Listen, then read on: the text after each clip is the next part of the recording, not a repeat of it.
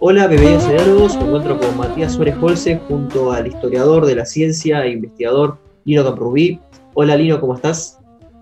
Muy buenas, ¿cómo están ustedes? ¿Cómo estás, Lino? ¿Cómo está el clima ahí en España? No nos podemos quejar, no nos podemos quejar. Ya llegó la primavera. Bueno, afortunadamente, afortunadamente en Buenos Aires estamos en esa transición extraña entre la primavera y el otoño, así que el clima está apacible y bueno, también apacible como para poder dar ahora un vistazo sobre un tema que realmente eh, no es muy visto en las facultades, por lo menos en las argentinas, es el positivismo lógico, ¿no? Sus antecedentes, en qué consiste, su desarrollo y su actualidad. Em, habiendo sido tan fuerte en su momento y ahora este, casi olvidado, este, nos gustaría tocar estos temas que Lino este, da, clases este, sobre este, tópico y están este, grabadas y subidas en su canal de YouTube del curso 2020 y 2021 que recomendamos verlo. Así que, Matt, creo que vos querés hacer una pregunta para, para, comenzar. Sí, a, mí me, me, interesaría sobre todo eh, ver cómo Lino sintetiza las ideas del positivismo, porque el positivismo es muy amplio, hay un positivismo con Comte en el siglo XIX, hay una variedad de positivismos en el siglo XX, con el positivismo lógico, la escuela eh, de Viena, por ejemplo, eh, también la escuela em, eh, de Berlín, el Círculo de Berlín. También tenemos autores que son muy polémicos dentro del positivismo, de saber si son realmente positivistas o, si son más bien críticos del positivismo, como el caso de eh, Wittgenstein, que formó parte del círculo también positivista. Entonces, con toda esta variedad de tendencias, ¿no? de autores, esta variedad de escuelas de positivismo, me gustaría ver cómo Lino sintetiza las ideas del positivismo, porque generalmente positivismo se suele mencionar en, en singular, cuando en realidad, bueno, más bien es algo plural y bastante complicado. ¿Cómo se podría sintetizar, Lino, el positivismo? Es, muy interesante lo que dices de la pluralidad. Incluso Husserl en algún momento dijo que, la fenomenología era el verdadero positivismo, con lo cual la panoplia de, escuelas que se han llamado por ese nombre es efectivamente demasiado amplia como para dar notas comunes, pero por lo que Husserl lo decía es por el énfasis en la experiencia. O sea, yo creo que para entender el positivismo en filosofía el primer referente puede ser el empirismo. El empirismo de Locke, Hume, Berkeley, que es la, como probablemente casi todos los eh, oyentes sepan, es la referencia a la experiencia como, toda, como última fuente de todo conocimiento. Con lo cual, el empirismo, frente al racionalismo, por ejemplo, lo que viene a sostener es que todos los contenidos de la conciencia vienen por la experiencia y que esa es la fuente última de conocimiento. Esto es lo que recoge Augusto Comte en el siglo XIX, primera mitad del siglo XIX, frente a lo que él llamaba tanto la teología, por un lado, como la metafísica. O sea, en gran parte frente a la filosofía de Hegel y todos estos de, de principios del siglo XIX, Comte dice, no, no, no, no, la, hay que guiarse por la experiencia y la experiencia es la que da lugar a las leyes fenoménicas que caracterizan las ciencias positivas. Y entonces lo que, lo que positivismo se refiere para Comte, en principio, son las ciencias, precisamente. Es el estadio científico, es el que puede generar, mm, si no verdades absolutas, que Comte mm, eh, es muy crítico con esta idea de un realismo absoluto que nos vaya a dar acceso a toda la realidad absoluta del universo, sino que si se puede hablar de algún tipo de verdad, eso son las ciencias los que lo tienen que hacer. Y Comte es famoso por haber dicho que eso es imposible en la psicología y en cambio por ser uno de los padres fundadores de la sociología, pensada como mm, la posibilidad de encontrar leyes deterministas en, la física social que él llamaba. ¿Y qué otros autores podemos... Sí, sí. No, eh, iba a mencionar que junto a Comte hay otro personaje que también suele ser incluido en la historia del pensamiento positivista, que es el conde de Saint-Simon. Perfectamente. San Simón es maestro de Comte, anterior a Comte, y efectivamente eh, se puede asociar a la historia del positivismo.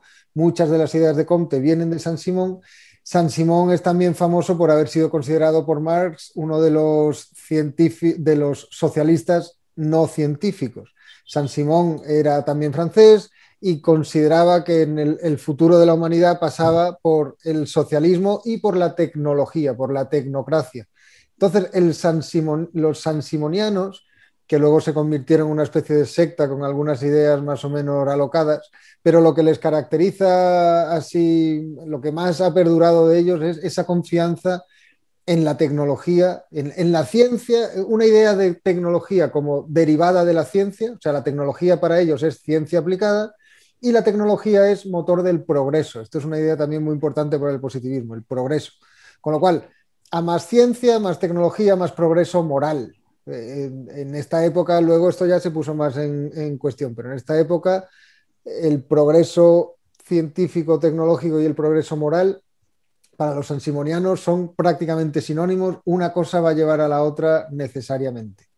Y va a llevar a la supresión de las clases también, va a llevar al socialismo.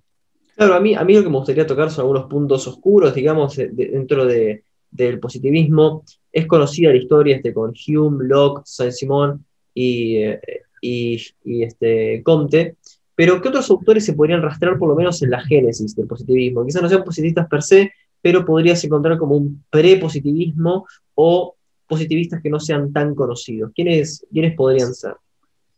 Hmm, pues no sé la genealogía que hacía el propio Comte por donde pasaba, porque ya digo que para él se estaba iniciando, se estaba inaugurando una época nueva, en la que bajo la égida de los científicos, o sea, a quien, a quien es a Newton, por ejemplo, bajo la égida de los científicos se abandonan las falsas ensoñaciones de la filosofía, digámoslo así. Gente que haya tenido perspectivas similares, hombre, se pueden citar, lo que pasa, el problema siempre, o sea, se podría citar incluso Aristóteles, ¿no? Como ejemplo, muchas veces se pone como ejemplo de empirismo frente al racionalismo que se achaca a Platón. Claro, el problema de estas reconstrucciones retrospectivas es que ya nos metemos en terrenos más fanganosos y ahí ya los filólogos te pueden decir, hombre, no, no es exactamente así. Es, mm, implica cierto anacronismo, pero vamos, es verdad que eh, tradicionalmente se asocia a Aristóteles un interés por, por, por, ejemplo, la taxonomía biológica. La lógica de Aristóteles tiene mucho que ver con esa taxonomía, ese esfuerzo por clasificar el mundo empírico que vemos a nuestro alrededor y el interés porque, porque las leyes universales que para Aristóteles conforman la lógica partan de unos axiomas que, se dan, esto no es siempre claro en los segundos analíticos de Aristóteles, pero vamos, se dan en contacto con la realidad empírica, con lo cual Aristóteles muchas veces se toma como padre fundador del positivismo. Ya digo que, una, que no es lo mismo, y una gran diferencia que hay entre el tiempo de Aristóteles y el tiempo de Comte es precisamente la proliferación de ciencias positivas. Cuando Kant está escribiendo, cuando Kant está escribiendo, está en la geometría y la mecánica de Newton, básicamente. Cuando Kant está escribiendo, ya, ya por ejemplo, Lavoisier ha refundado y redefinido la química como una disciplina mucho más parecida a lo que conocemos hoy en día, por ejemplo. Los fisiólogos están también a todo trapo intentando mm, mm, reducir, digamos, el mundo psíquico al mundo físico. O sea, hay una, una la, propia palabra científico se está aplicando ya en, eh, a partir de 1830 con Huel y otros en contraposición a filósofo natural. Quiero decir, la diferencia en la época de Comte es que las ciencias positivas se han establecido tanto institucionalmente como no sé cómo llamarlo, mm, intelectualmente. Quiero decir, el proyecto de las ciencias positivas ya está suficientemente diferenciado del de la filosofía como para que Comte pueda decir, no, no, no, la verdadera filosofía es el resultado de unificar los diferentes resultados, valga la redundancia, de las diferentes ciencias. Claro, acá hay algo muy interesante que es el contexto social en el que surge el positivismo y hay dos hechos que son fundamentales, que es por un lado la ilustración, ¿no? La ilustración francesa con su idea de progreso, su idea eh, pro-científica, pro, pro-social, progresista, y también la revolución industrial, creo que son dos hechos inseparables de la historia de la génesis del positivismo. Sí, y ellos, ellos se retrotraerían también a la revolución científica. Newton es una especie de, dios para, ellos, pero es verdad, tienes mucha razón en, subrayar tanto, la ilustración como un precedente, eh, como tener en cuenta que, eso, siendo francés, Comte, pues es un hijo de la revolución francesa con lo cual, y la Revolución Francesa a su vez, pues tiene muchos componentes de meritocracia de los técnicos, y de racionalización. Acordaos los, intentos de racionalización de la sociedad francesa a veces son incluso cómicos porque, bueno, pensaron que, por ejemplo, el sistema decimal es más racional que el sistema sexagesimal y no solo había que cambiar los años, el, número de meses del año y el, nombre de los meses, sino que había que cambiar incluso el reloj, que el reloj no contara 12 eh, horas, que es basado en sexagesimal, sino que contara 10 Claro, cuando la circunferencia en realidad se ajusta, si quieren, más a los 360 grados que al sistema decimal. Pero a tal punto llegó el furor racionalista. Eh, eso tiene más gracia, pero bueno, lo aplicaron a otros campos. Eh, el filósofo español Gustavo Bueno, en el libro El mito de la izquierda, hace una especie de conexión entre lo que estaban haciendo los científicos franceses de la época y lo que estaban haciendo los revolucionarios franceses de la época, lo que ambos tendrían en común es el análisis. El método de racionalización por análisis es coger un todo ya constituido, reducirlo a sus partes últimas o componentes eh, primeros y reconstruir el todo de partida de un modo más racional. Esto es lo que hace la Revolución Francesa con los estamentos, los nobles, el clero y el, y el pueblo llano, pues los reduce a sus componentes últimos formales, que son los ciudadanos, los famosos citoyens. Y lo mismo estaría haciendo la mecánica de Lagrange, por ejemplo, o la astronomía de, de Laplace. Y todo esto son efectivamente mm, precedentes ideológicos directos para el positivismo de Comte. Una cosa que que muchas veces no se tiene en cuenta cuando se expone el positivismo de Comte es que Comte no era tonto. es decir, el, leer a Comte es verdaderamente interesante porque es mucho más sutil que algunas presentaciones positivistas, incluso por los neopositivistas, de los que hablaremos luego, mm, algunas presentaciones de Comte. Comte, una de las cosas más interesantes que, dice es que em, las, claro, estamos hablando de que, todo el, edificio del conocimiento se basa en la experiencia. Pero, dice Comte, la propia experiencia depende en gran parte de la historia.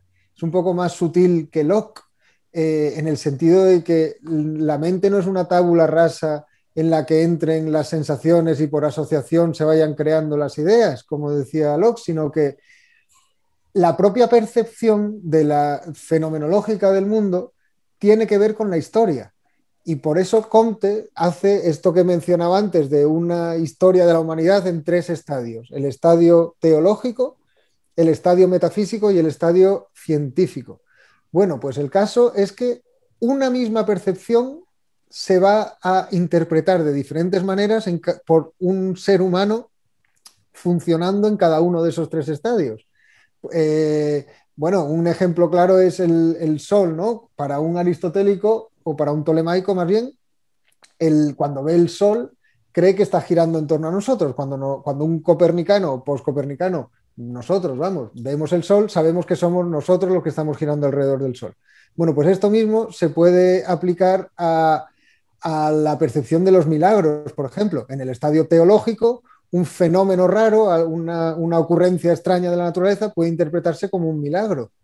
Em, según Comte, en el estadio metafísico eso ya no ocurre, sino que se, intenta integrar en un, pues eh, Hegel es más o menos la, referencia que tiene, que tiene Comte, pero no solo, Platón, etcétera, pues se intenta integrar en toda una cosmovisión que sin embargo no es la misma que la científica, con lo cual el mismo hecho, por decirlo así, para alguien que está funcionando con una mentalidad propia de la época metafísica no es lo mismo que para alguien que está funcionando en la época científica.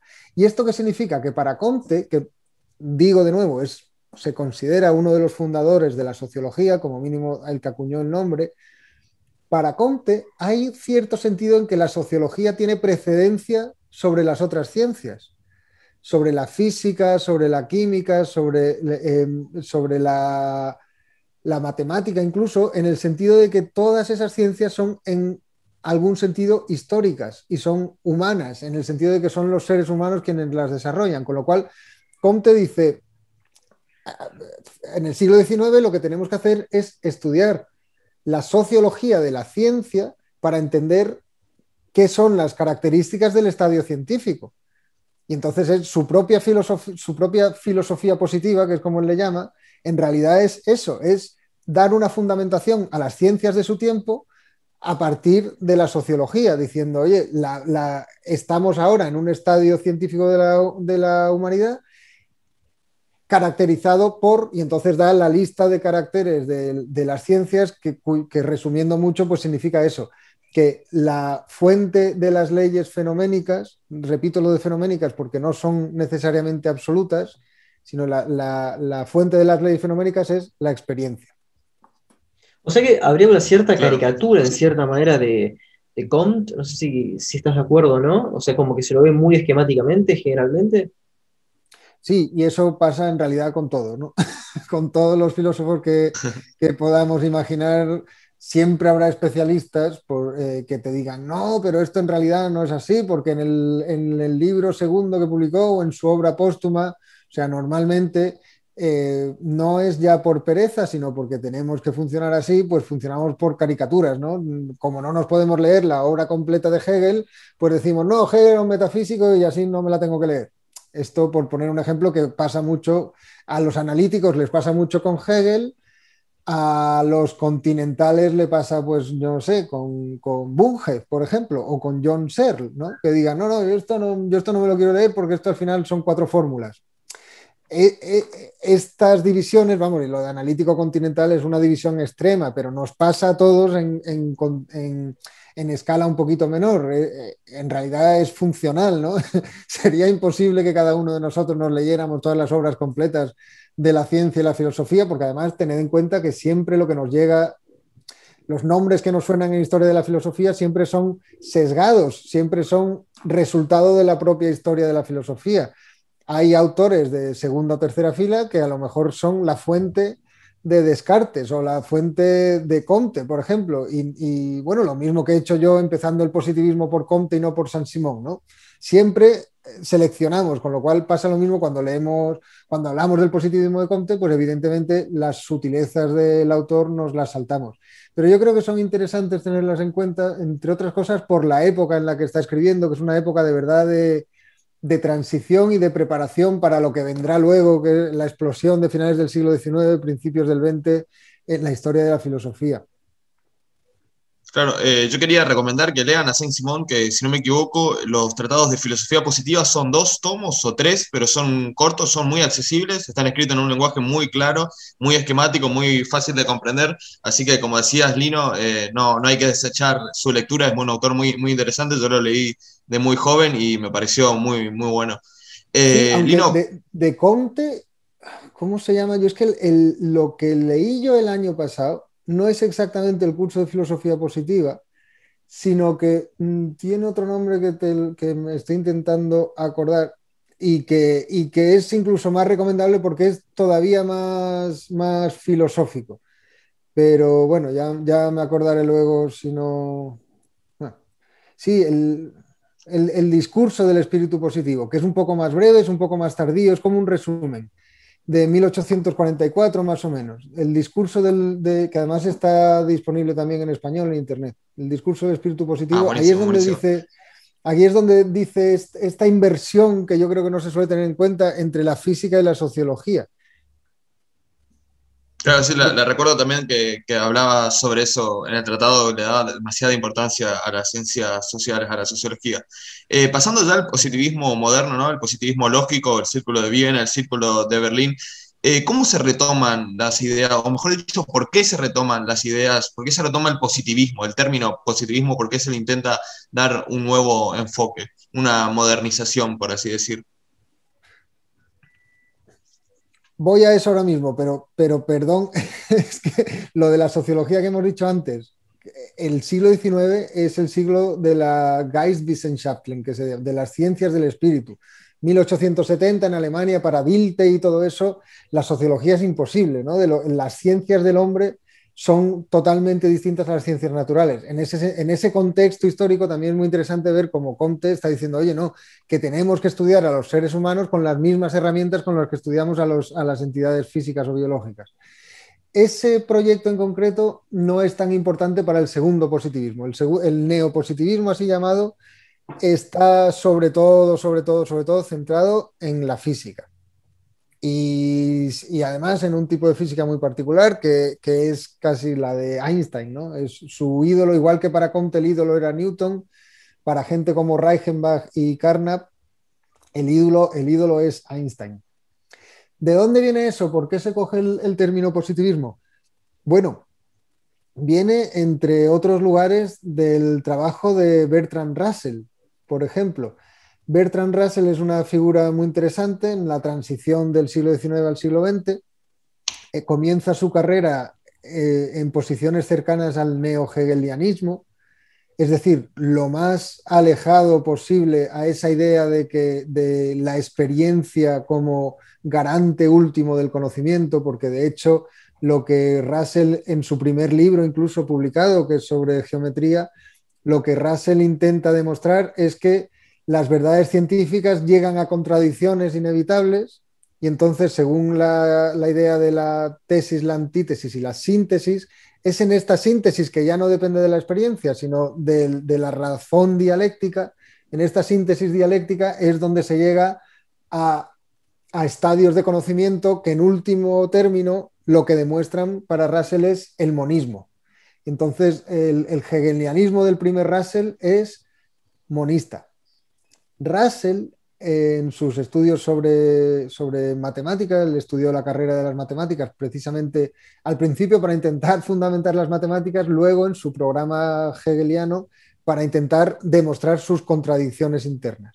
¿Qué pasa? Que en ese esfuerzo Russell lee lo que se llama el programa logicista.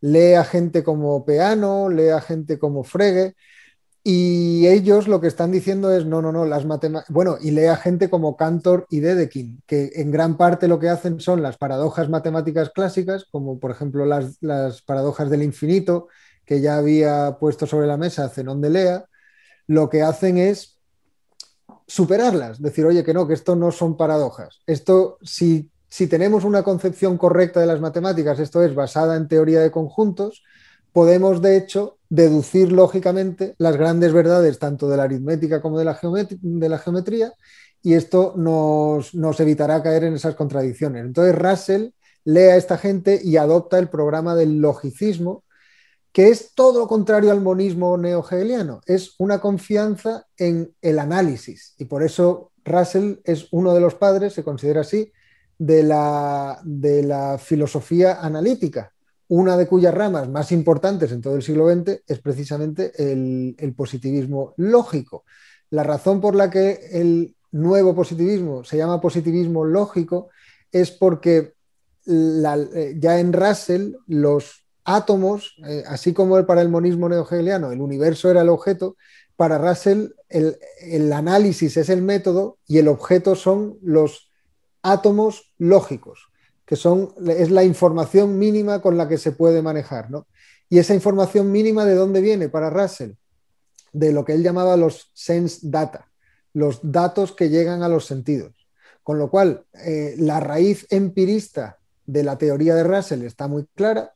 Estamos hablando de unos datos de la experiencia que, que conforman los átomos sobre los que se va a construir todo el conocimiento, los átomos lógicos, y, ese, es el, ese, es uno de los núcleos eh, o origen de lo que se llama el positivismo lógico o neopositivismo. Esto eh, Russell mismo no los, eh, no los sigue mucho, sobre todo a partir de la Primera Guerra Mundial, pero dos combatientes en la Primera Guerra Mundial, como son Carnap y Reichenbach, cuando vuelven a, sus puestos, eh, eran jóvenes, están en la, treintena escasa, cuando vuelven a la universidad, mm, enamorados como están de la potencia explicativa de la teoría de Einstein, adoptan esta idea del, atomismo lógico. Y, tanto ellos como uno de sus maestros, Leaks, como, mm, como otros compañeros de viaje, pues lo que intentan precisamente eh, es construir o reducir todo el conocimiento existente de las ciencias positivas de nuevo a esos átomos analizables. Y eh, analizables y, esto es lo importante para, para el neopositivismo, contrastables directamente con la experiencia. Toda proposición con sentido, esta es la tesis clave del neopositivismo, tiene que ir directamente referida a la, a la experiencia sensible. Si no, no tiene sentido directamente. Esta, esta idea del sentido es muy importante porque lo que están diciendo, que se parece un poco a lo de Comte, es que la metafísica no tiene sentido. La filosofía Mm, es, es un lenguaje carente de sentido. ¿Por qué? Porque no se refiere a los hechos. Una fuente muy clara de esto es el Tractatus de Wittgenstein, que se publicó justo a principios de los años 20. En el Tractatus, las proposiciones mm, lo que hacen es relacionar hechos. Y, y, y, si, y todo de lo, que no, de lo que no sean hechos no se puede hablar para Wittgenstein. Es como termina el tractato, ¿no? de lo que no se puede hablar es mejor callarse. Para Wittgenstein. Otro, otro ejemplo de este método es el libro en el que eh, el libro de Carnap, donde critica justamente a Heidegger diciendo que sus proposiciones son carentes de sentido, ¿no? Ese es otro, otro ejemplo. Eso es, para Carnap y Reichenbach y tal, tanto Heidegger como antes incluso su archienemigo eh, es Henri Bergson, Bergson, Heidegger, Husserl, toda esta gente es, palabrería carente de sentido. Para Wittgenstein, de lo que no se puede hablar es mejor callarse, pero es lo más importante, porque Heidegger tiene ahí un ramalazo místico. Para el Círculo de Viena, se llama así al neopositivismo lógico porque se inició en Viena, aunque toman la influencia de Wittgenstein, mm, nunca incluye ese círculo a Wittgenstein, pues son muy distintos y de hecho para ellos de lo que no se puede hablar es que no existe prácticamente, con lo cual eh, toda esa metafísica es efectivamente palabrería vana que no se refiere a nada, porque de lo único que se puede hablar es de la experiencia sensible. Claro, esto tiene algún problema filosófico.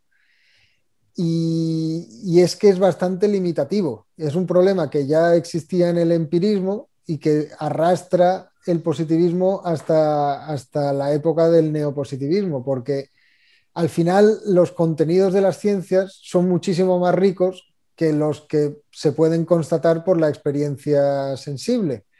Aunque, eh, claro, esto siempre depende de, cómo se interprete la experiencia sensible. ¿no? Reichenbach, por ejemplo, decía que la teoría de la relatividad mm, especial de Einstein era constatable por la experiencia sensible porque se podía medir la velocidad de la luz, el c.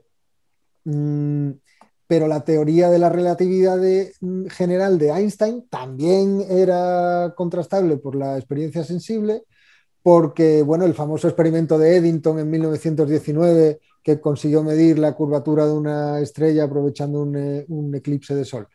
Pues mm, para él todo lo que habla de las ciencias se puede hablar, de se puede hablar desde la experiencia em, sensible. Claro, está hablando en la misma época que está desarrollándose con mucha fuerza la mecánica cuántica, con entidades teóricas, por llamarlas así, entidades eh, no perceptibles como son los electrones, eh, los neutrones, los, protones, que son un montón de entidades a las que no se tiene acceso, más que por los resultados, por las marcas que hacen en, un, en un, espectroscopio o por eh, algún tipo de, efecto eléctrico que, tengan, etc. Con lo cual, al empirismo le cuesta dar cuenta de, toda esa malla de conocimientos de los que hablan las ciencias. Lino, eh, sobre esto hay algo muy interesante que no mencionamos aún, y es que, bueno, mencionaste la relación que, había entre el Círculo de Viena y Einstein, en el sentido de que el Círculo de Viena eran, eh, tomaban a Einstein como el positivismo de Comte tomaba a Newton, ¿no? que era una figura muy, muy importante, muy central pero creo que hay algo ahí que mencionar, que el propio Einstein también se inspiró en autores del Círculo de Viena y que era muy lector de filósofos, si no me equivoco, sobre todo de Mach y de Reichenbach, que había sido eh, autores sobre los que se inspiró, bueno, también eh, Poincaré y otros, para la, teoría de la relatividad. Eh, sí, con comillas. Reichenbach es un poco posterior. O sea, Reichenbach, de hecho, se hace muy amigo de Einstein, se hacen grandes colaboradores, pero Einstein ya había publicado la teoría de la relatividad especial y general. Con Reichenbach eh, se inspira a lo mejor para otras cosas posteriores, porque Einstein hizo muchas cosas después sobre mecánica cuántica y tal, pero, mm, pero, pero efectivamente sus fuentes filosóficas para la teoría de la relatividad, mm, sobre todo, bueno, las dos, pero, pero sí, las dos, eh, son efectivamente, eh, están efectivamente en Mach. Explícitamente Einstein reconoce haber leído Mach. Mach no hemos hablado, pero Mach también se ha considerado un, bueno, un precedente directo del positivismo, efectivamente. Mach es un físico y psicofísico, o sea, comparte el programa del que hablaba antes, de, reducir la psique a la fisiología eh, y, la, y, la, fisiología a su vez a la física, por eso se llama psicofísico. Mm, es, eh, es, un físico famoso y muy activo en el siglo XIX que se mete a filósofo, digamos. Tiene obra filosófica, en principio basada en Kant, pero también reaccionando ante Kant. Kant, el filósofo Immanuel Kant, separa entre el noúmeno y el fenómeno, la realidad absoluta por sí y la realidad para los sujetos que la conocen. Y esta realidad está filtrada por las em, formas a priori de la sensibilidad que dice Kant, que son tanto del espacio como del tiempo. Mach, que está escribiendo después del auge de las geometrías neoclidianas, que mucha gente interpretó como un golpe mortal a la filosofía de Kant, porque para Kant esas formas a priori del espacio-tiempo se basaban en la aritmética y en la geometría euclidiana, una vez que se demuestra que la geometría euclidiana no es la única posible, no hay ninguna razón para pensar que es trascendental a todos los sujetos. Y, y Mach, de hecho, utiliza esto para criticar el concepto o la idea de espacio absoluto de Newton. Y esto, al parecer, fue una, porque claro, el espacio absoluto de Newton en realidad lo que se basa es en una hipóstasis, en una sustancialización del espacio geométrico euclidiano. Y, y Mach lo que dice es no hay ninguna razón para suponer que esto es así. Y, Einstein, al parecer, pues sí que tomó eso como, como inspiración. Mach sirvió a su vez de inspiración a los miembros del Círculo de Viena por su insistencia en, en, en, una cosa muy parecida a lo que son los átomos lógicos de los que hemos hablado en Russell. Mach les llama los elementos. Y, los elementos lo que son es una, él, acuña el llamado monismo neutro, que también se parece a lo que el filósofo pragmatista William James estaba haciendo en ese momento, y el monismo neutro frente a Kant precisamente es decir, oye, no, esto del noúmeno, el fenómeno, tal, estamos duplicando la realidad innecesariamente entre lo objetual y lo subjetual. El monismo neutro es que tiene necesariamente que haber una realidad previa a estas dos cosas, común a estas dos cosas, y que en realidad sujeto y objeto simplemente son dos perspectivas, dos caras de la misma moneda. Y, entonces los elementos serán esos, esas, esos átomos neutros que no son sujetuales ni son objetuales y que se pueden ver desde, desde ambas opciones. Es que para Mach el, monismo neutro, que es una expresión que acuña él para ontología, se opone directamente a este dualismo de Kant entre el noúmeno y el fenómeno. Mach dice, no, no, tiene que haber una realidad subyacente, tanto al, fenómeno como al noúmeno, según la cual em, los hechos no tienen una parte objetiva y, una parte subjetiva, sino que eh, tienen un fondo común y, la parte objetiva y subjetiva son dos caras de la misma moneda, pero el, objetivo último de la ciencia es unificarlas.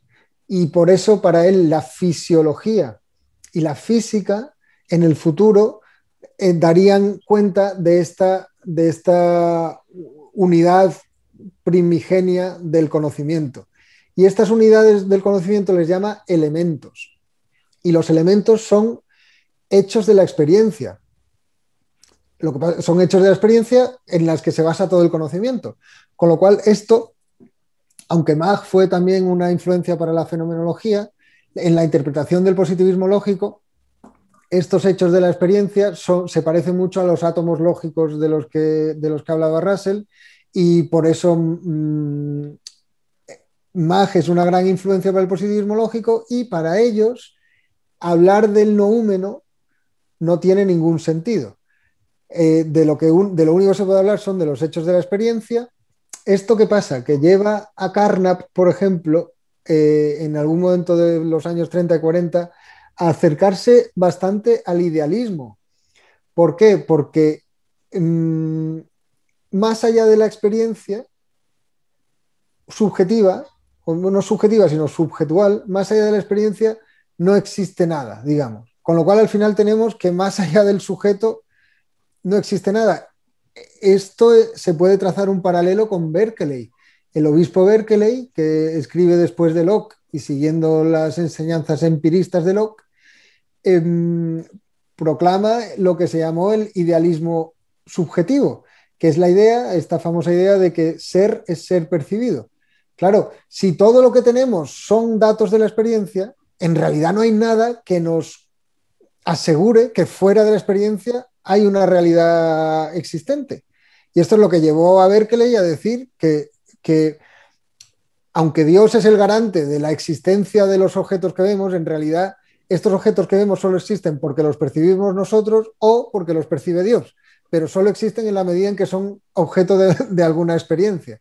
Esto eh, eh, me parece a mí, y esto lo ha argumentado muy bien, por cierto, Javier Pérez Jara en su libro sobre Bertrand Russell y en algún artículo, me parece a mí que demuestra los límites del empirismo, no solo como he mencionado antes, para dar cuenta de los muchos contenidos heterogéneos de las ciencias que no son directamente mm, eh, producto de la experiencia sensible, muchas veces, por cierto, son producto de la experiencia práctica, de eso podemos hablar después, pero los límites del empirismo no solo para dar cuenta de las ciencias, sino, sino los límites para ofrecer una ontología em, no idealista.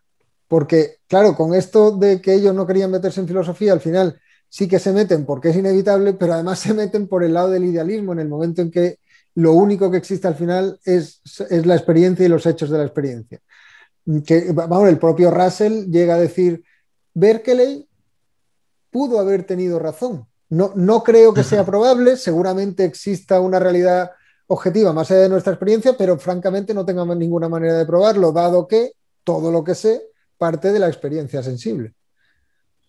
Claro, esta relación entre eh, el empirismo radical ¿no? de Berkeley y Bertrand Russell eh, lo habíamos charlado con Fernando Broncano también hace ah, unos días en un, programa de, de, de diálogos que va a ser publicado pronto.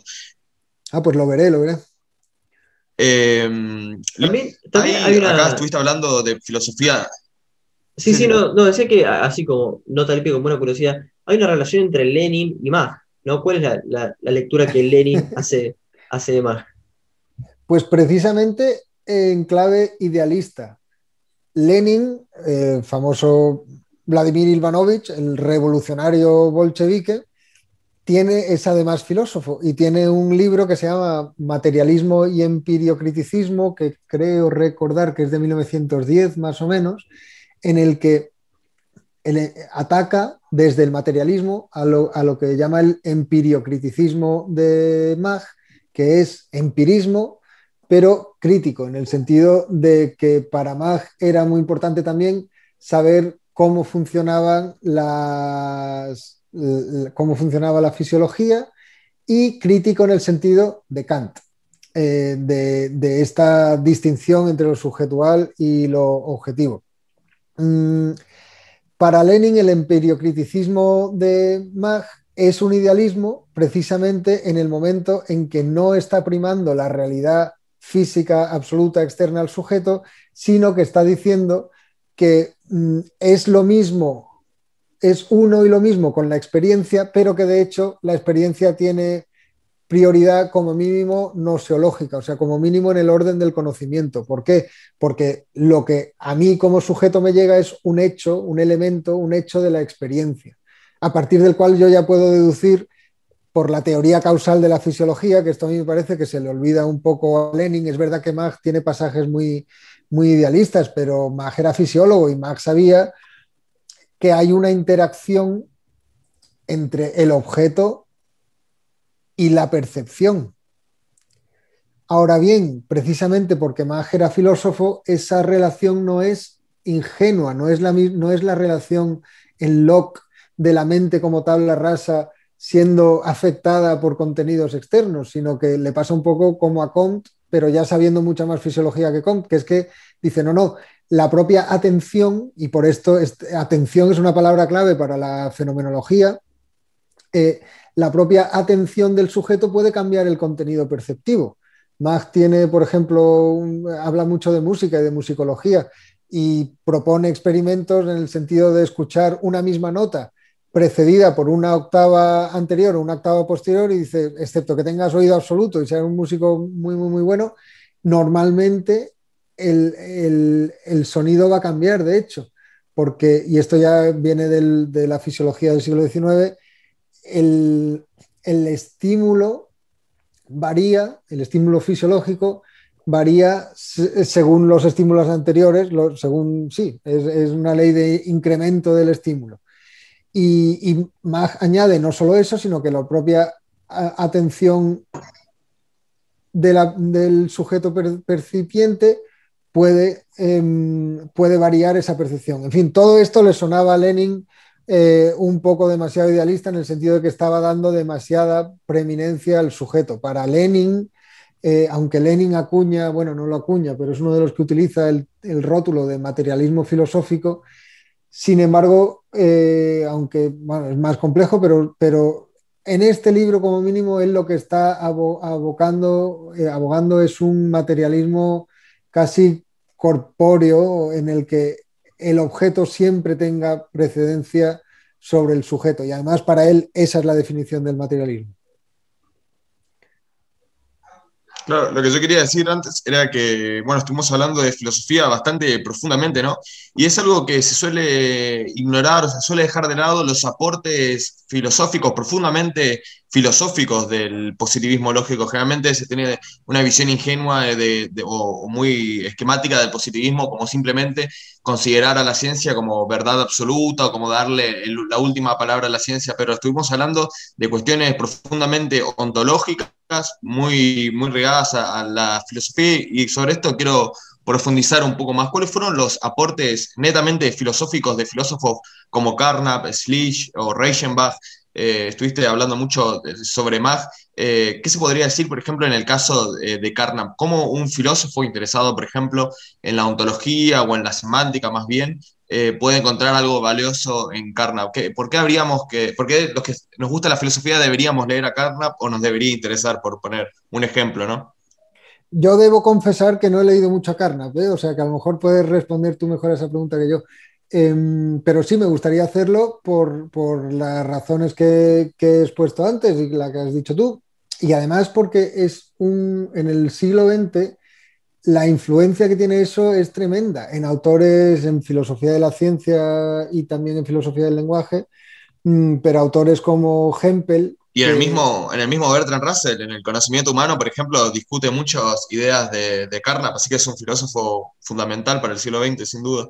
Eso es, eso es, las discute críticamente, pero las, pero las discute efectivamente. Pero Russell, aunque es uno de los padres del positivismo lógico, se enfrenta bastante al positivismo lógico, incluso aunque es uno de los padres de la filosofía analítica, una de las cosas que dice es, oye, no nos podemos centrar solamente en el lenguaje, no podemos tomar el lenguaje, que esto también le está criticando a Wittgenstein cuando dice esto, no podemos tomar el lenguaje como, como el objeto de nuestro análisis, porque el lenguaje solo tiene sentido referido a las cosas y por tanto lo que hay que hablar es, de, las, de las Si hablamos de las proposiciones, pues lo interesante es hablar de las relaciones a las que se refieren las proposiciones, etcétera, etcétera.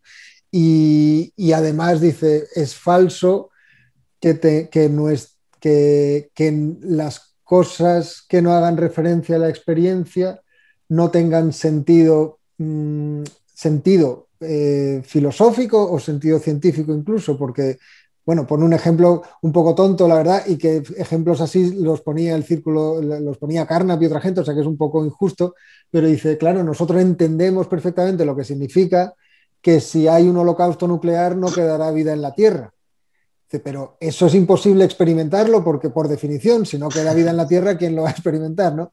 Pues es más o menos lo mismo. Los, del positivismo lógico hablaban de, la, de si se puede decir algo con sentido de la cara oculta de la Luna, por ejemplo. Mm, cosas así, ¿no? Em, el positivismo lógico, una de sus influencias principales, por ejemplo, es, en filosofía de la ciencia Karl Hempel que como decía antes, no es santo de mi devoción, ni mucho menos. Creo que hoy en día, pues, eh, mucha gente lo considera por superado, pero que en los años 60-70 eh, toda su teoría del, bueno, y tiene mucha influencia hoy en día, toda la teoría del método científico como método hipotético deductivo, por ejemplo, eh, su refinamiento de esa teoría, que al final tú tienes, tú tienes hipótesis teóricas, pero el criterio último para las ciencias es la experiencia, por el método hipotético deductivo consiste en eso, tú tienes hipótesis, deduces consecuencias y esas consecuencias las pruebas eh, experimentalmente. Esto, esto, tiene mucha influencia también en sus críticos. Eh, los más famosos seguramente sean Quine y Popper. Para, para Quine, Quine tiene un artículo, creo que es de 1954, que se llama Dos dogmas del empirismo, donde lo, que ataca es esta, precisamente esta posibilidad de, tener experiencias concretas que, que contrastar directamente con la realidad absoluta o externa a esas experiencias. Él dice, no, en realidad nuestras experiencias, un poco el ejemplo que he puesto antes del sol para un tolemaico y el sol para un copernicano, nuestras experiencias vienen siempre interpretadas por una red de teorías, hechos, experiencias, que forma una especie, más que una red, forma una especie de isla, cuyos contornos sí que están en constante choque con la experiencia y ahí pueden modificarse, pero retomando una tesis del físico Duhem, por eso se habla muchas veces de la tesis Duhem-Quine, en realidad mm, lo más normal cuando una experiencia, un experimento contraviene nuestra hipótesis, no es que cambiemos directamente de hipótesis o de teoría, sino que mm, le echemos la culpa al experimento, cambiemos nuestra interpretación del aparato, en fin, entre la hipótesis y el experimento hay un montón de hipótesis ad hoc que son mm, manejables, digamos. Nos desviamos un poco del tema principal, que era justamente la filosofía de, de Carnap, los, aportes filosóficos. No, pero como ya te he dicho, ahí tienes tú más que decir que yo. Así que si quieres decir algo sobre el libro de Carnap en concreto, adelante. Ah, yo lo que, yo como, como tomé la, pregunta es por la influencia que ha tenido eso en autores posteriores, como Hempel, como Quine y como Popper. Que claro, Popper es, también uno de los grandes en filosofía de la ciencia y toda su teoría consiste en darle vueltas a qué significa esto de la importancia de la experiencia. Pues claro, la experiencia como conocimiento último dice cuando, hombre, eso, eso no lo podemos, nunca tenemos un, contraste directo entre una sola experiencia aislada y un hecho de la realidad aislado. Em, la, teoría de Popper es un remedo al método hipotético deductivo, diciendo básicamente que la teoría nunca se confirma, pero sí que se puede refutar. y entonces la idea es es una, más o menos esto también se basa en Hume y en la crítica a la, inducción como fuente de conocimiento. Si, somos capaces de, refutar una teoría, habremos avanzado algo en el conocimiento. Lo que nunca podemos hacer es confirmarla porque siempre hay interpretaciones posibles, siempre hay explicaciones posibles. Claro, esto contradice lo que dice Quine de que en realidad incluso la refutación de la teoría tendría que pasar por varias refutaciones de las hipótesis ad hoc que van asociadas a ella. Claro, yo entrando a las críticas modernas, ¿no? Pasando por Popper, las críticas modernas o las objeciones al positivismo lógico, también tenemos eh, las de un autor que muchas veces, muy irónicamente, suele ser incluido dentro de los positivistas, que es Mario Unge, que de hace poco se cumplió un año de su fallecimiento y estuvimos haciendo un especial sobre él. Sí, sí, ya lo he visto. Sí, efectivamente, Bunge muchas veces critica pues, pues lo mismo tanto del empirismo primero como del empirismo segundo. Pues lo que he dicho antes un poquito, para Hume, por ejemplo, dado que Hume critica la teoría de la causalidad, en realidad es muy difícil para Hume dar cuenta de, de, cuáles son las fuentes de las percepciones y de las experiencias en las que se basa toda la teoría del conocimiento. Mm, porque no se puede decir prácticamente nada fuera de esas propias experiencias. Y entonces Kuhn llega a decir, no, eh, no, no el, que el sol salga mañana es una cuestión de probabilidad. Claro, para la ciencia de su época, en la que ya eh, Newton ha publicado los Principia, eh, que salga el sol por la mañana no es una cuestión de probabilidad, es una cuestión de, gravedad. Claro, y, o lo mismo le pasa a Locke y a Hume con, con, lo que decía antes, con la teoría, la propia teoría perceptiva que se estaba empezando a desarrollar en ese momento. Es curioso, eh, Bertrand Russell en 1927 publica el análisis de la materia, donde reelabora eh, las tesis empiristas, eh, más o menos en el sentido que he dicho, aunque ya un poco más, más alejado del atomismo lógico, pero sí que reelabora la tesis de que todo conocimiento se basa al final en la experiencia. Y propone, y claro, dice en la experiencia, pero esa experiencia, cuando es relevante, es decir, cuando está hablando de la estructura de la materia, como la estructura de la materia se estaba descubriendo en esa época, es microscópica en el sentido de que no tenemos acceso directo a los átomos, sino que los tenemos que inferir de, nuestros em, aparatos experimentales, mm, pues en realidad al final lo único que tenemos acceso son estructuras numéricas, matemáticas de los aparatos de medida. Pero claro, Russell ese mismo libro dedica como un tercio a hablar de la teoría causal de la percepción. Y causal significa, pues volviendo a la fisiología de Mach y todo eso, a lo que sí que sabemos cómo eh, un haz de fotones puede impactar la retina, etcétera, etcétera. Cuando publicó ese libro, una de las primeras críticas que hizo un filósofo que se llamaba Newman fue decir, mm, tu teoría de la ciencia no es capaz de dar cuenta de la propia ciencia que tú utilizas. O sea, estás admitiendo conocer más de lo que tus requisitos últimos para la ciencia te permiten conocer. Esto es una crítica parecida a la que hace Bunge a Carnap y tal y cual. Es decir, oye, que no, que por mucho que los empiristas digan, se proclamen defensores de la ciencia, no significa que la hayan entendido. Porque de hecho, la teoría empirista no sirve para explicar las ciencias como la ciencia, la ciencia moderna, vamos, las ciencias tal y como las conocemos. Es un poco exagerando, exagerando un poquito la, metáfora. Es como si un asesino en serie viene a tu ayuda en un juicio. Te están juzgando por haber matado a alguien y un asesino en serie dice, no, no, es, es una persona muy generosa que siempre me ha ayudado en todo. No, no, no me defienda, no me defienda usted, por favor. Pues esto es un poco parecido. Dice, ¿no? El empirismo lógico, al defender a la ciencia, puede que le esté haciendo un flaco favor porque en realidad Mm, no entiende cómo funcionan las propias ciencias.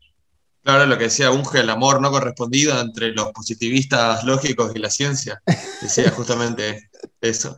Eh, bueno, ya entrando, pasando ¿no? por las críticas de los popperianos, de los filósofos de la ciencia moderno, eh, me interesa saber cómo se llegó a tener una imagen tan mala del positivismo, por lo menos en Argentina, por ejemplo, en mis clases de facultad de, de filosofía se llegaba a relacionar el positivismo con el nazismo casi directamente, o sea, se decía que eh, las ideas, por ejemplo, de progreso que tenía nazi eran ideas positivas, los, nazis eran ideas positivistas, ¿no? Había como una relación entre la ultraderecha y vos, Lino, que estudiaste también el franquismo, seguro no, nos podés decir eh, un poco sobre esto, cómo se llegó a interpretar eh, que las ideas progresistas ¿no? o, cientificistas o positivistas eran casi algo como de derecha, sobre todo por los filósofos más cercanos a la línea continental o más bien ya más posmoderna, ¿no? O sea, hay, hubo como una especie de transformación de positivismo en mala palabra. Hoy, por ejemplo, eh, por lo menos en una facultad argentina, no creo que esto pase en España ni, en otro país del primer mundo, pero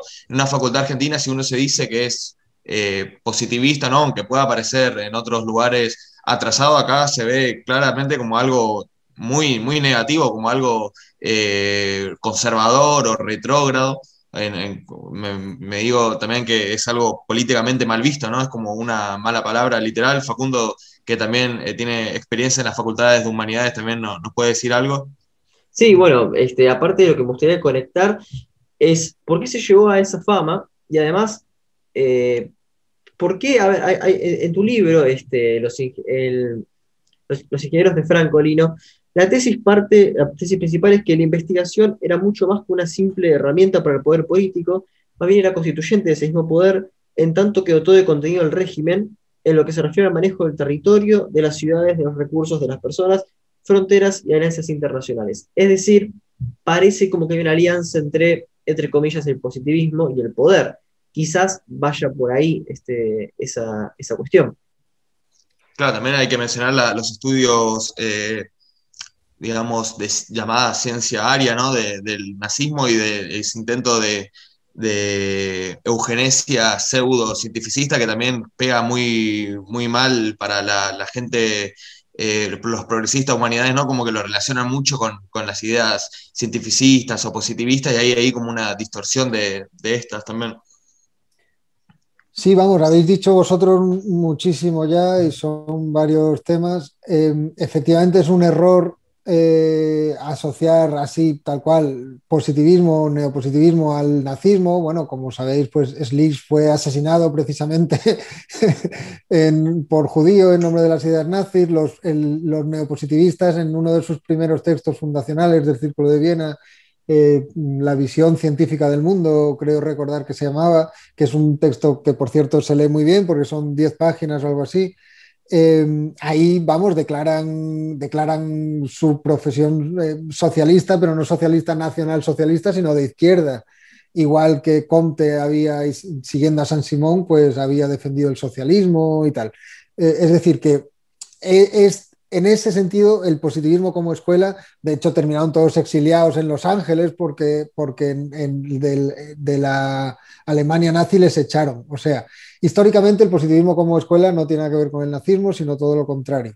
Claro, lo que ustedes están diciendo es que mm, se ha llegado a asociar la racionalidad instrumental científica o cientifista al nazismo y a la tecnocracia en general, sea de izquierdas o de derechas, pero pero mm, en general, como llevada al paroxismo casi por el nazismo ¿no? y por los campos de exterminio y tal. Esto es la idea de Adorno y Horkheimer, también exiliados en Los Ángeles en esta época, eh, que de la, de la dialéctica de la ilustración que la ilustración, que va muy de progresista, muy de ideales de la humanidad, tal y cual, por su confianza en la racionalidad sin límites, lleva, lleva a monstruos como, pues eso, como la, el exterminio sistemático y racional del enemigo político. Em, esto yo creo que hay que distinguirlo. Primero hay que distinguir tres cosas, yo creo. Una, el positivismo de la tecnocracia o el cientifismo, porque es verdad que San Simón confía en la ciencia en la y en la técnica y tal, pero no es el único. Eh, Marx también confía en la técnica, en la ciencia y tal y cual. De hecho, en el programa de, en la crítica al programa de Gotha dice que en el futuro, pues las tecnologías harán que, los bienes, la, comida y todo eso manen a chorros llenos y la gente podrá dedicarse a cosas más interesantes que a la producción. Quiero decir que e, esa admiración desmedida por las posibilidades de la ciencia y la tecnología tiene mucho que ver con los frutos de la revolución industrial, en el que efectivamente la productividad en muchos sectores subió incluso en algunos casos al 5.000%, ¿no? Con lo cual había una confianza en que, en que en el, pero vamos, de todos, de los, de los del laissez también, de Charles Babbage, o sea, eso es muy generalizado en el siglo XIX, la, la confianza en las ciencias. En el, en el siglo XX esa confianza muchas veces se pone en duda a partir de la Primera Guerra Mundial, porque se ve, esto pasa en un montón de autores, se ve que las ciencias y las tecnologías pueden utilizarse para hacer el mal. O sea, esa idea que tenía San Simón de que el progreso moral iba unido al progreso científico se rompe bastante en la Primera Guerra Mundial porque hay muchos ejemplos, por ejemplo, el gas letal de, ciencias y tecnologías puestas al servicio de, la destrucción masiva, mm, pero sigue habiendo la confianza, tanto por parte del socialismo científico como por parte de, otros, en, las ciencias. Y el nazismo muchas veces lo que se ha, lo que se ha destacado del nazismo es su, la combinación entre el irracionalismo tradicionalista, el suelo, la raza, la patria, todo eso, y el cientifismo. También la idea de, raza biológica, mm, la, industria pesada, ¿no? la fabricación de, de, tanques y tal y cual, pero vamos, que esto pasa lo mismo.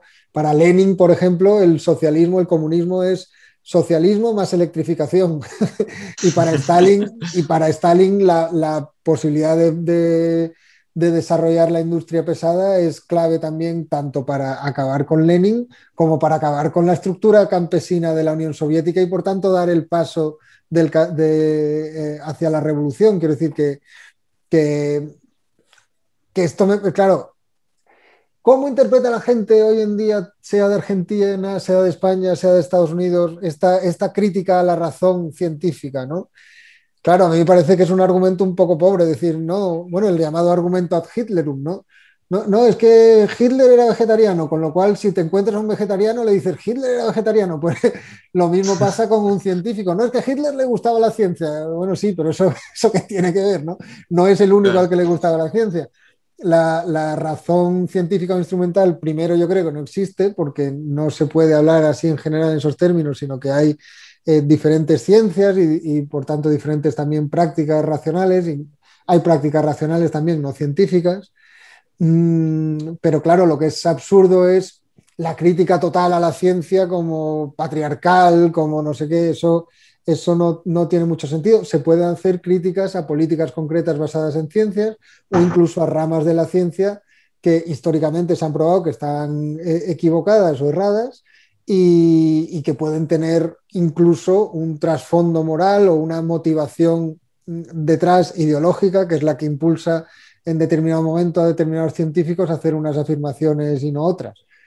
Mm, pero criticar así casi todas las ciencias en general me parece un proyecto un poco, un, poco difícil hoy en día, ¿no?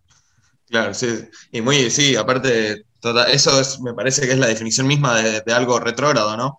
Justamente decía que generalmente suele considerar a los cientificistas o a los que consideran algo rescatable en el positivismo eh, como retrógrado, cuando justamente la posición de anticientificista y antitecnológica parece ser lo que más acorde va a la definición misma de, de retrógrado, ¿no? O de antiprogresista.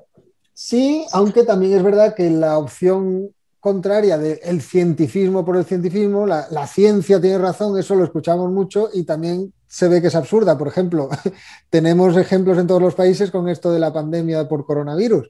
La ciencia dice que nos tenemos que quedar en casa, la ciencia dice que no sé qué, la ciencia se utiliza como fetiche cuando en realidad hay diferentes ciencias y a lo mejor lo que tenga que decir la ciencia epidemiológica y lo que tenga que decir las ciencias económicas sobre una misma situación y una misma política es distinto. Entonces habrá que ver, mm, habrá que intentar sopesar desde la política, no ya desde la ciencia, los diferentes argumentos de unos científicos y de otros. ¿no? Con lo cual es verdad que a veces la ciencia con mayúsculas se utiliza también como fetiche propagandístico, igual exactamente que la anticiencia. ¿no? Claro, para vender fake news y noticias sensacionalistas, sobre todo. Eh, bueno, Facundo, no sé si tenés alguna pregunta más. No, no, creo que, que, habría ser todo un capítulo entero sobre el franquismo, pero bueno, no, nos, quedamos sin tiempo. Así que, Erino, te, agradecemos este, tu, participación, espero que haya sido un momento muy grato. Y bueno, este, esperamos contar con vos, especialmente para justamente para un capítulo sobre franquismo. Pues nada, cuando ustedes quieran, Mati Facundo, yo me apunto a ese, a ese capítulo y mientras tanto, pues seguiré viendo lo que ustedes vayan subiendo a diálogos filosóficos. Muchísimas gracias. Muchísimas gracias, Lino. Ah, eh, nos estábamos olvidando, Facundo, ¿alguna pregunta relacionada a la música? Por supuesto, claro, Lino, ¿con qué canción cerramos este podcast? no sabía que me iban a ustedes a preguntar eso. Mm, pues, pero, pero si ustedes cierran con una canción, le va a decir YouTube que, que no tienen derecho, ¿no? Obviamente, pero bueno, no importa. Se corre el riesgo, no importa. Pues entonces vamos a poner una canción muy apropiada para los tiempos pandémicos que es The Tool, Fear, Fear Inoculum. Ok, vamos con Tool entonces. Buenísima lección, la, la, apruebo, la muchísimo. Bueno, Lino, eh, te agradezco por todo este tiempo, fue una charla muy interesante, era muy valioso, necesitábamos sí o sí hacer un capítulo centrado en el positivismo, que fue un tema que generalmente salía eh, en las conversaciones con los filósofos, hablamos también de positivismo con eh, Gustavo Esteban Romero y necesitábamos también profundizar ese, ese tópico que a mí me gusta me interesa tanto. Así que te agradezco por todo este tiempo y espero que, como dijo Facundo, volvamos a hablar pronto sobre franquismo. A ustedes, a ustedes. Y, nada, lamento no haber respondido a la pregunta de Carnam con todo el detalle que querías, pero bueno, no, no, no. añadido tú algo, hombre. no, es un filósofo aparte muy difícil de leer, muy, muy técnico y justamente era para tratar de animar a, alguien a que intente animarse a leerlo, pero bueno, creo que, que se entendió la intención. Eh, te agradezco, Lino, y bueno, muchísimos saludos y que andes muy bien.